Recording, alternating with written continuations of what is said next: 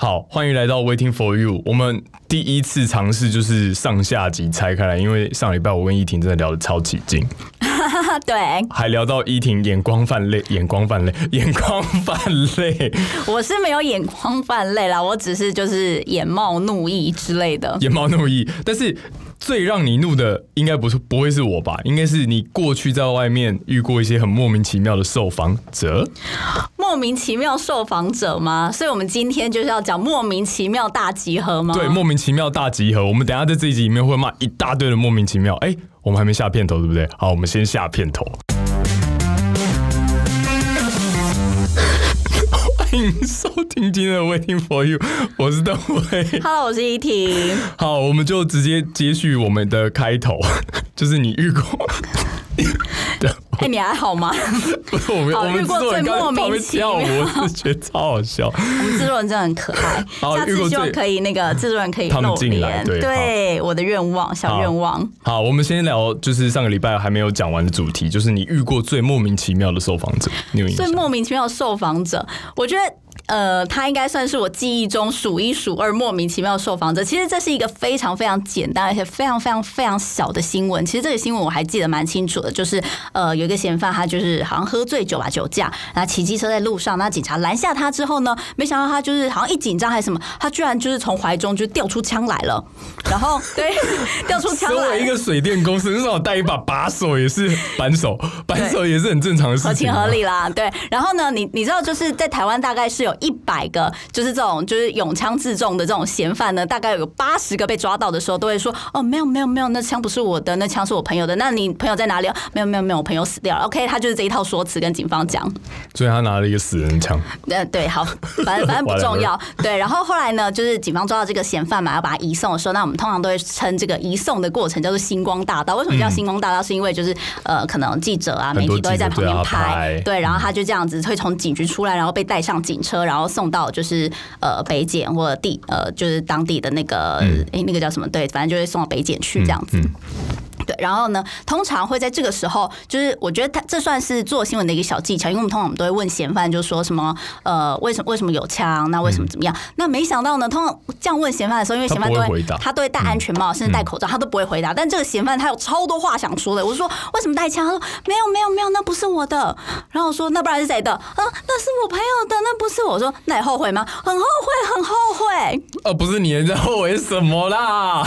那你认错吗？他说 我错了，我错了。你错在哪里？不是说是你朋友的吗？我真的觉得哇塞，太酷了！那个嫌犯跟我对话哎、就这样应该也是。第一次吧。我之前也没有遇过星光大道上面有人跟我对话。，对，我这个我记得有曾经有一个很凶的记者，就是在那个嫌犯走星光大道的时候，他那个是一个酒驾的 case，走出来，那个有台记者问他说：“你酒醒了吗？”哦，很凶哎、我那时候觉得很凶，然后他后来还是就是带上警车，他也没回话。但你就这个居然回话对他，他就跟我一问一答，然后我想说，哇，也太惊喜了吧！就是我觉得他真的是一个非常逗趣的人，我只能用逗趣来形容他，因为就是他也没有去伤害别人，那他其实就是呃，例如说就是枪械法，就就是违反枪炮弹力管制条例。对，然后再来就是酒驾这样子，他的罪其实也是不算很重，但是我觉得这个人就是很有趣，他居然就是跟我一问一答。是蛮有趣的、欸。对但我遇过一种受访者是，我想要去访问他，结果他看到我跟看到鲨鱼一样，就跑走了。柯文哲吗？不是不是不是，那个也是在香港的一次采访经验。我那个时候在黄大仙的时候，就是要做一些店家的访问，因为在说，呃呃，因为等一下这个地方黄大仙可能有示威的抗议群众要出来，那那个时候就大家很紧张嘛，是不是店家要提早关门啊什么之类的？然后那个时候我就去访问一个店家，我就看到一个店家大姐站在门口，然后看那群示威者在那边就是喊口号，我就想说，那我上去访问他一下好了。结果我一走进去，他就一脸就哦哦那，然后就冲回店里面。但是我觉得这种人蛮多的、啊，就是例如说你在你在采访的时候，他们会一直盯着你看，然后很好奇你在干嘛，甚至呢他会过来问你说，哎、那你在拍什么？但其实你就说，哎、那不好意思，我们在问什么什么议题，那你要不要表达一下意见，或者我可以问你吗？哦，不要不要不要不要不要，那我那个时候就 就是其实这种状况是蛮蛮常会发生，但我觉得就是没关系啊，反正就是接受采访或不接受采访都是个人的自对他的由意意志志跟他自己的选择。但是我真的要，我还是要诚实。我那个时候回头跟我的摄影搭档就是暗搞了一声，说怎样妈当我鲨鱼的。然后他就说没事啦，没关系啦，就这样吧。我那天真的是有一点气，但是后来啊，但我脾气真的是不太好哎，毕竟这种这种事情就是天天在发生呢。对对对，那街访其实就是蛮常遇到一些很奇怪的事情。对啊，然后我有曾经遇到说，哎，不好意思，我可以问你一下什么问题吗？他说，哦，不要，我赶时间。然后接着下一秒，他就在路边划手机。然后我想说，哎，就只是想要拒绝你而已。对我想，哎，不是很赶吗？这样子就诸如此类这种蛮奇怪的。然后呃，我记得我有一次是好像就是去苗栗采访一个新闻，然后是跟大出国采访一个新闻。那去哎，对，差不多这个概念。苗栗国，嗯，要带护照，但可能需要带一点就是防护罩之类的。哦，好好好。对，就我记得那个时候就是去苗栗采访一个新闻，然后是因为有蟹农，因为苗栗养大闸蟹嘛，嗯，然后呃访问蟹农，因为他认为说。当时候的苗苗栗县政府，他们在就是县农的补助以及就是饲料上面，他们觉得不公平。对，然后那问了这个县农之后呢，我当然是要问主管单位的回应。那我就用我自己的手机，然后拨给那个主管单位这样子。那结果没想到呢，他一听到之后，他就也不回应，然后他就挂掉电话。但挂掉电话之后，我就想说，好吧，那你就是等于不回应嘛。那我就从苗栗要回台北做新闻，但没想到呢，我在从苗栗回台北的这个高速公路上，我就接到了三通的恐吓电话，就是他就真的恐吓我，他就是打来就说什么什么怎样，三位记者是不是？我跟你讲，你最好不要踏。苗栗，我跟你讲，我拿剑砸你，然后下一个说你谁？我怎么怎么肉搜你还是什么的？反正你现在我已经用电话了，然后就这样连续接三通。所以他为什么会有你的电话？啊因为我用我的电话打给那个主管主管机关，那一定是从那边泄露出去的。哦，等于人家把你卖掉哎。嗯，好像是这样。那就后来你有怎样吗？我我没有怎样啊，所以我现在还坐在你面前啊。也是哦，你这样讲也是有道理哦。你在讲什么？那你后来有再去过苗栗吗？我好像后来后来好像隔天就是呃公司有处理这些新闻，因为毕竟我就是被威胁，对，然后甚至有一点接近恐吓了这样子，对，所以后来吼又来了。好，继续。对，然后后来公司就是隔天他们有在寻着就是。他们打来的电话再打回去，然后去找到这些人，这样子就说：“哎，其实就是这样子威胁我们记者。”然后我记得那天好像那个那个新闻还有上 PTT，就大家有在讨论说：“你说你被威胁的事情有上 PTT？” 对，哦，你那个时候被威胁有见报？没有没有，就就上就是好像是三立的新闻，然后就是 PTT 上面有转发，就说：“哎，就是什么哇塞，居然就是因为采访的事情，然后被打电话恐吓这样子。”就是大家有讨论到这件事情，算是我觉得也算是一个蛮特别的采访。经验，不过你没有被吓到，你还是持续的待在这一行。对，因为那个时候后来我好像因为打来就是都是三个三三个都是男生，那所以后来我好像就是开启一个蛮北蓝的模式，就说啊，你为什么要这样说我？然后我就拉长音，这种就是很北蓝的娃娃音跟他讲话，然后对方说你你你你，我觉得你会有报应。我我我我觉得你你你你你会有报报报应 之类的，然后就就他就这样匆匆挂掉电话，所以我就觉得也算是一个很特别的经验啦。但除了特别的受访者跟特别的经验之外啊，当然也是会被安排一些很莫名其妙的题目。觉得还好啊，反正你看你也没有出过题，我还有出过题呢，而且我出题的时候那个时候真的是你出什么题？很很李依婷。OK，谢谢。好出什么题？我以为就到这里就据点了这样子。那你要念片尾吗？那次好像其实是一个，就是从呃，就是有一个饲主控控诉说他的黄，哎，我记得黄金猎犬吧，然后就是他他的那个狗狗的耳朵有一个小肉瘤，然后其实是一个很简单的手术，因为就是稍微处理一下那个耳朵上面的肉瘤，但没想到后来狗狗就是在医院就死掉了，然后他们就认为说那个呃宠物店没有把他们就宠物医院没有把他们照顾好这样子。那后来呢？我们就去那个宠物医院，但是我们记者一去的时候，他的铁门就拉下来了。就他其实他是有看到我们，他是因为看到我们才把铁门拉下来这样子。那后来呃，这个新闻做完之后，我就离开三立。那没想到在我离开三立之后，我就被告。你离开三立之后被告？对，我离开，所以我就是呈现一个就是无依无靠的状态。而且其实那个时候就是。那个状况其实也是蛮蛮莫名其妙，因为我是收到传票之后，他是传我当证人，因为就是呃，宠物医院他们认他认为是那个妨碍名誉，他就传我当证人，然后我就说哦好啊，反正当证人就是当天采访状况就是一五一十的讲，所以呢，我当然就是只身前往嘛，只身前往之后进去开庭，然后呃，没想到我一进去之后呢，检察官就跟我说，哎，我当当庭转被告。我就从证人当庭转被告，对，就这样。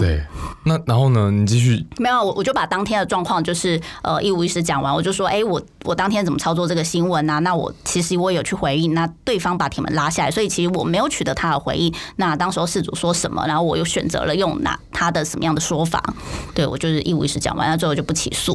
不过那个时候就是其实蛮蛮 算蛮顺，因为就刚好我就离开前公司，然后下一间公司，所以下一间公司他也不理你在前公司做的事情，那你的前公司也觉得你离职了，所以那个时候就是哎、自己出庭，然后就是当庭转被告，就哎。很衰耶、那你那时候没有心里很差还是怎样吗？不会啦，就是算了啦，就领证人费嘛。有有请你摄影陪你去吗？没有啊，当然没有啊，所以你就是从头到尾一个人，一个人啊，一个人。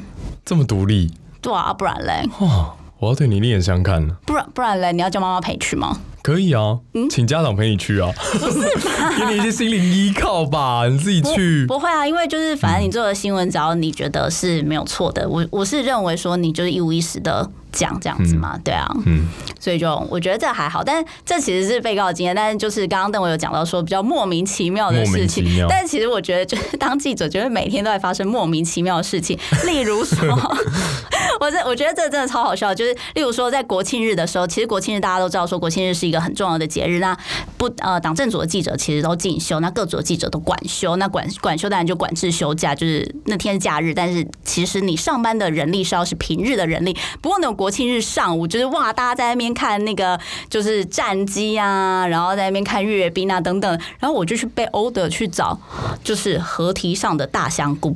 然后我就哈和平香菇，那其实那其实这个新闻是从网络上来，就是呃有那个泸州人的社团就分享说，哦他在那个微风运河旁边散步的时候呢，发现有一个就是跟手掌一样大的香菇。然后说啊，那这是什么？然后后来发现说，哦，这是某一种菌菇。那大家提醒大家不要靠近，因为那个香菇真的太大，因为就是跟你手掌一样大。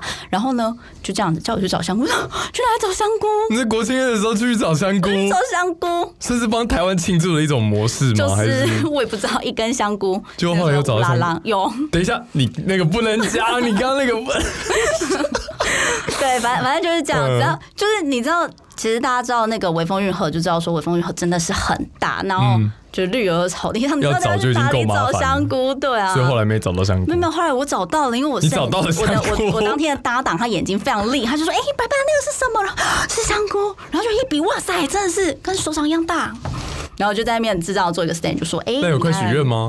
当然没有啊，，有流星，快许愿！就是哎、有香菇，跟我手掌一样大，对，就这样子。但就是这这新闻其实蛮智障，但 但我后来有播吗？当然有啊，拜托热播好不好？这个新闻热播，但我后来就是用一个比较正向的态度去想这件事情，因为说虽然这个香菇没有毒，不过呢，其实大家还是不要觉得说有趣或什么去碰它，因为这个香菇它会喷出孢子，那其实孢子对宠物或对小孩来讲的话，就是它还是容易就过敏或引起就是身体或皮肤的不舒服。对，那所以我觉得做这个新闻也算是就是提醒大家，我觉得意义啦。就是我就把我自己的这个搞笑行为、搞笑行为想成就是比较正面的状况。嗯，假搞笑，然后真带给大家一些正面。所以他那个香菇到底是什么品种？哎，我忘记了，他有一个没关系很长的那个，然后反正反正就是莫名其妙的新闻就很多嘛，反正就是光是那一周，我就记得就国庆日那一周，我还有去呃西门町找猴子。因为西门町呢，就有民众拍到说，哇，有一只大猴子，然后出现在市区，然后沿着电线什么什么，沿着冷气，然后哇，爬到顶楼上面，一溜烟就不见了。一挺去找猴子，去找猴子，我想说我我动保处吗？我你动植物线的是不是？我动保处专吗？我门去找一些动植物然。后我就我就到了当初他们拍影片的地方，但是猴子怎么不见了嘛？然后就去那边，然后你就说啊，当初猴子就是从那边跑走，然后问一下邻居说，哎有没有看到？那你那时候很大，猴子跑走的时候，他带着他的那个红色屁屁，然后在那边爬来爬去。没有没有，那猴子超大只，然后就是拍下影片的那个民众还说哇超大只的，我还看到猴子过马路这样子，就很精彩这样子。他要走斑马线吗？我跟你讲，最有趣的是，最有趣的是动保处。我就打电话问动保处之后呢，我就说，哎、其实是不是等于说这个月光是最近就是有蛮多起就是市区出现猴子的状况？那为什么会这样子？然后他就说，哦，对，我们在呃几月几号的时候发现说有猴子在这边。啊，我们在几月几号的时候呢，又有民众通报说，哎、这个猴子又到哪里？那几月几号的时候，这个猴子到万华。啊我们推测这头猴子是同一只。我想说，哇，你们这样也可以推测？强哦！他们循线找猴哎、但是他们没有抓到啊。那所以你就想说，嗯，他他们推测同一只，要想说，呃，就是有有一点就嗯，就 就放猴流啦，就是就就是让他去了。对，我跟你讲，找猴子不稀奇，我跟你讲，我还找过牛，你看你就是动植物线的、啊，就到底有多多荒谬，就莫 各种莫名其妙。我跟你讲，就是因为后来我就看了那个瓜吉的夸张新闻，我就觉得我本人就是一个夸张新闻了。对，你到哪边去找牛？哦，这个牛桃园牧场吗？那那不是不是桃园杨梅的牧场。对，桃园杨梅没有没有，这个牛其实它是它也是出现在新北市，但是详细的地理我有点忘记了，就是其实是新北市的高潭处，他们就。出了一个公告，这个公告就说呢，他们要拍卖牛只，但是呢，你要买牛的人，你要自己去装。就是我去大湖采草莓园采草莓，采完我要付钱，大概这个概念吗？对对对对对，大概是这个概念。OK 但是它这个地方其实，呃，其实这个新闻是这样子，就是说有一个老翁，他其实养了养了一群牛，然后后来呢，因为这个老翁他年纪大了，他其实也没有在照顾这个牛。这个牛虽然原本是他的，但是呢，后来他根本没有心力去照顾这个牛，所以这个牛呢都在河床河床上就是跑来跑去啊，逐水草而居啊，然后所以有时候民众会看到他。那现在呢，就是一直罚一直罚，那这个老翁也没有钱缴罚款，所以高摊处决定要管制他们，所以他要把他的牛拍卖，然后就是说要卖这个牛要一头一万，好像一万五吧，对。然后但是你想买，你要自己去抓，就野牛就这样子。然后就是，但你知道，就大中午去哪里看到牛，牛在煮水草，我就去到那里看到牛，然后就而且我要在哪里养牛啊？车库吗？还 是牛地下室帮他租一个车位？对，然后就是就是很困惑，牛呢这样这样子，对，反正就是诸如此类的，就是非常夸张的新闻啊。那例如说，我还做过什么呃，用披萨吹吹风机啊，因为就是学生很穷啊，然后呢，哎、其实你不要小看吹风机哦，你用负离子吹风机吹披萨的话，披萨很保湿哦，诸如此类。反正就跟老师一起做实验，就呃，好吧，我们就算是一个呃对另类的实验这样子。反正我就常常就做一些莫名其妙的新闻。所以就跟过去很多网友在说啊，电视台都很喜欢用什么三器啊，监视器、行车记录器，还有一器是什么？监视器、行车记录器，还有一器密录器。就是用三七做新闻很不一样啊！我们这边还有一个动植物线的记者李依婷哦，现在请各大电视台，如果你们有缺动植物线的话，欢迎以不要不要不要做这种不要做这种广告吗？缺动植物线的话打给李依婷。就是因为有时候它其实是一个网络发酵的题目，然后就是大家会觉得很好奇，或它讨论度很高。那当然讨论度很高的东西，大家就会觉得说，哎、说明这个大东西大家会有兴趣这样子。对，后来我看了，就是后来我就觉得说，哦天哪，吹风机吹披萨这实在太蠢了。结果没想到然后呢，我一查之后才发现说，哎、原来以前有人做过用熨斗热披萨，我就突然觉得，哎、自己好像还好。不给你另外一个方面做参考啦，因为你知道，CN 有一个记者叫 Jenny Moose，你知道他吗？Ginny Moose，那他很习惯就是会把一个很正经的新闻用很诙谐的方式包装它，然后他的新闻只有一个特点，就是好笑。那也蛮不错，变成一个个人特色。对，重点是他也是一个 CNN 记者。如果说我们一直追求外媒是我们的一个新闻界的标杆的话，我有的时候会觉得是说，那可能就是，嗯、我们去找一些梗，好像也不是什么坏事。哦，但是不要违背违背新闻的良知跟原则了。但我觉得这应该不算是找梗啦，就是它其实是一个网络上，本身就是一个梗对它，它其实就是一个网络上的发烧话题这样子。说不定哪一天你的长官就真的叫你说：“哎、一婷，你去帮我找一个梗，什么梗？那是真的那菜梗啊什么之类的。”好，我冷场了。那我们最后一个想要提的哦，不是最后一个呀，我们还有两个题目。有一个想要提的，就是我们刚刚聊了这么多，其实有一件事情，我想听你的意见，就是过去很多人都会说“少时不读书，长大当记者”。你当记者这么多年，你一定有听过这句话。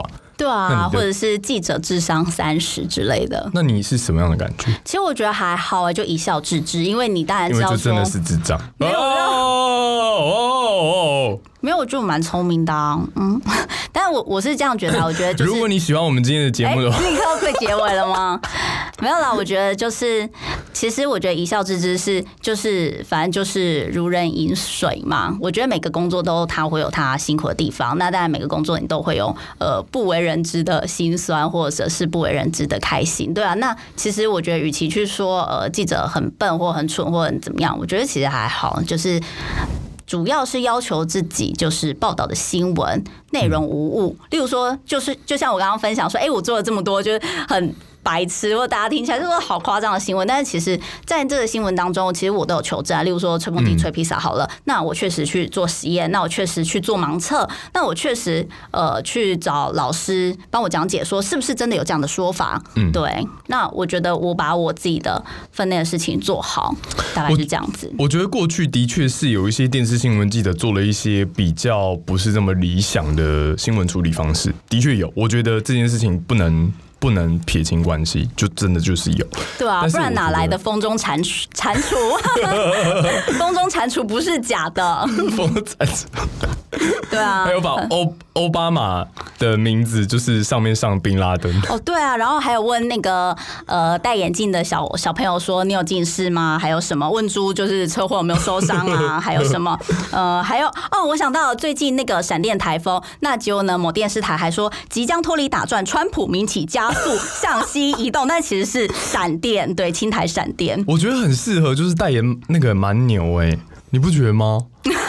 你累了吗？然后达赖喇嘛有被那个大标上称达赖喇叭，对啊。然后还有那个，我记得洪仲秋游行的时候，那个时候好像一开始是呃一千八百人上。凯道，但是呢，就是他他就打一千八百万，就哎，Hello，全台湾大概有三分之二人在那边了吗？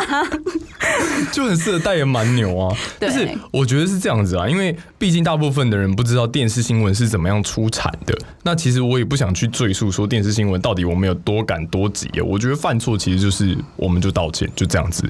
但是我觉得是这样子啊，我觉得每个年代的电视新闻，它其实要提供给大家是不同的样貌。我最近被。骂的一件事情，我觉得很深刻，就是是每当我只要讲对川普不利的话。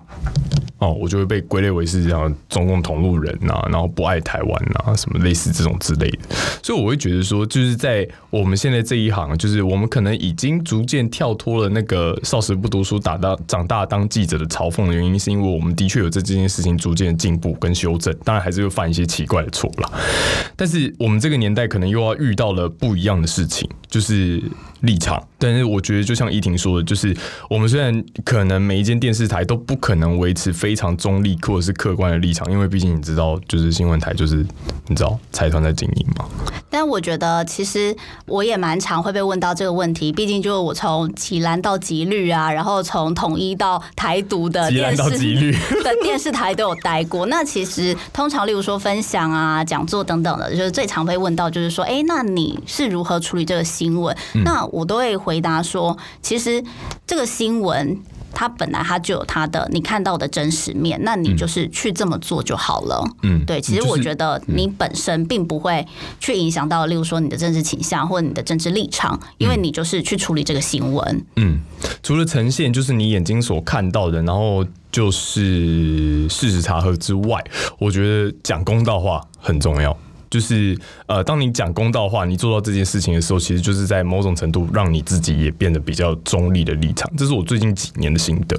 那对于就是很多人很盲目的，就是骂啊，你就是不会念书才去当记者啦，就是让很多的晚辈他们其实会害怕踏进这个业界，因为他们会觉得说，哦，是不是就是因为我真的智商很低，所以我必须要去当记者？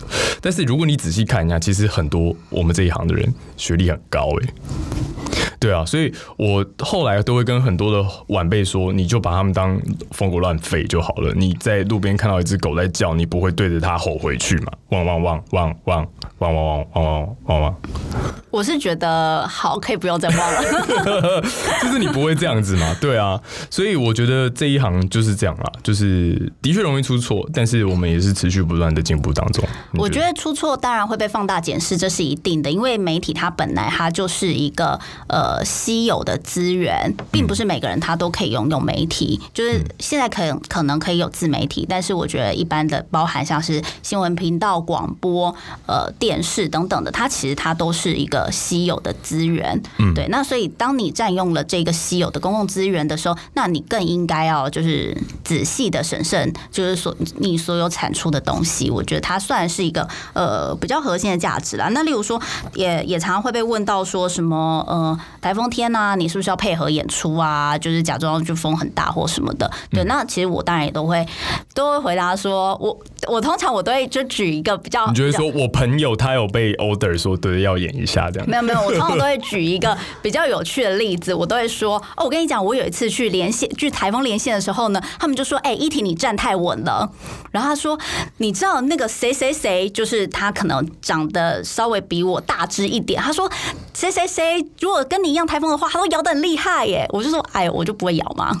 好，还有一个问题，我觉得很妙啊，就是通常不在我们这个行业的，就是业外会问，比方说，哎，你是当记者吗？那你是不是很常要去看一些尸体呀？或者是你当记者是不是就有很多独家的内幕？你有没有？会啦，现在尸体又看不到了。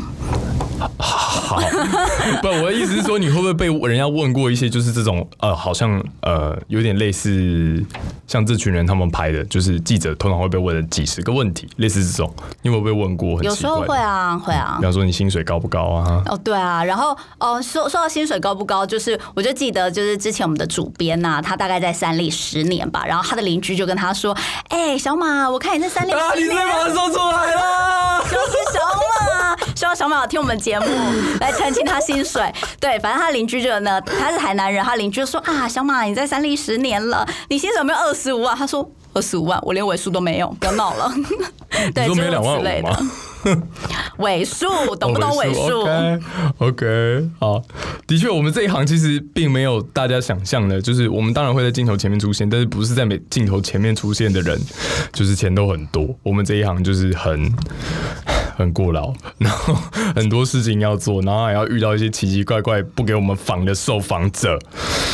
不会啦，我觉得也不用生气啊，因为我觉得，呃，那都是他们的选择嘛。你可以选择接受采访，你也可以选择就是不想要表达自己的意见。我觉得都是呃他们的选择。那我觉得就是做这行的话，当然就需要一些热情，或者是就是像我刚刚叙述，就是你要用一些北蓝心态来看这一切哦。然后另外我刚刚就是有想到，就是我觉得出去采访有一件很不错的事情，就是呢，我每天出去采访的时候，我都会就是呃绕路去买饮料，我都觉得说啊，那是我每天的小确幸，喝个清新，对。就手摇杯之类的。我还有被问过说，你这个是不是要考试？还有你的口齿是怎么练的？你有被问过这个问题吗？没有哎，可能我就不是，可能你口齿就是不清晰才能的人，像邓威这样子 才会就是被问这个问题。你少来哟。所以你真的没有被问过薪水是不是很高？没有哎，因为大家就知道我很低薪啊，看我一个穷酸的样子。对我真的要，我真的还是必须要讲，我们这一行就是血汗工厂超级多，大部分进这一行都是靠梦想跟热情，再不然就是一颗北烂的心，一颗北烂的心。比如说，你看像明是在林口，你还要去吗？对我来说真的是超级远，我是不会啊。离家远，我我就想钱少事多又离家远。我我原本以为我可以克服就是去林口这件事情，但是没想到，我就第一天去林口之后，我回家就哭了，我觉得这太远了。我回家之后就哭了。那如果说现在 正在听 Waiting for You 的朋友有很想进这个业界的，你有没有什么话想跟他们建议？如果他真的想进这个业界的话，不会，我觉得就是保持乐观，然后我觉得有时候就是富有一点正义感，说不定你就会很乐在其中，或者是你可以在这个工作里面找到自己的成就。嗯，对。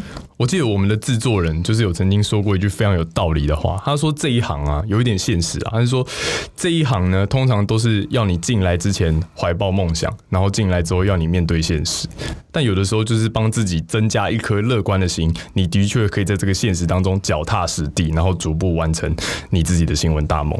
哎，这个就这一集的金句哈，刚刚已经写，这个就是这一集的金句，这么有趣的，这么有道理的话。对，好，那我们今天的节目其实也差不多了，但是我们在今天的结尾，我们必须要跟大家讲一下，就是呃，因为我们觉得我们现在有很多的题目，太多是我们自己关门起来，然后都不知道外面发生了什么事。我们希望可以让我们自己吃米知道米价，所以如果你有特别想要听的题目的话，都欢迎提供一些素材给我们。好，那我想要分享一个，就是。听众回馈，就是我们在第二集的时候，我们不是有谈到这个小三跟小王的话题吗？结果没想到呢，邓威真的是神预言，就现在就是贺锦丽真的是有机会成为总统。对耶，反反正我们那个时候就谈到说小三跟小王是如何来。那我当我记得我当初就说，哎，我印象中这个小三这一个词是从偶像剧来的。那邓威就问说，小王为什么叫小王？结果呢，我们观众回馈就说，因为小王比小三多一根。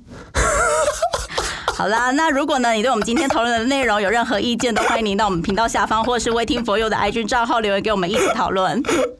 因为你也可以在上 Spotify、KKBox、Apple Podcast 的 Google 播客以及 YouTube 听到我们的节目哦。好，最后记得开启订阅或者是追踪我跟邓威的脸书粉丝团。那以上就是我们今天的 Waiting for You，我们下礼拜见，拜拜。拜拜。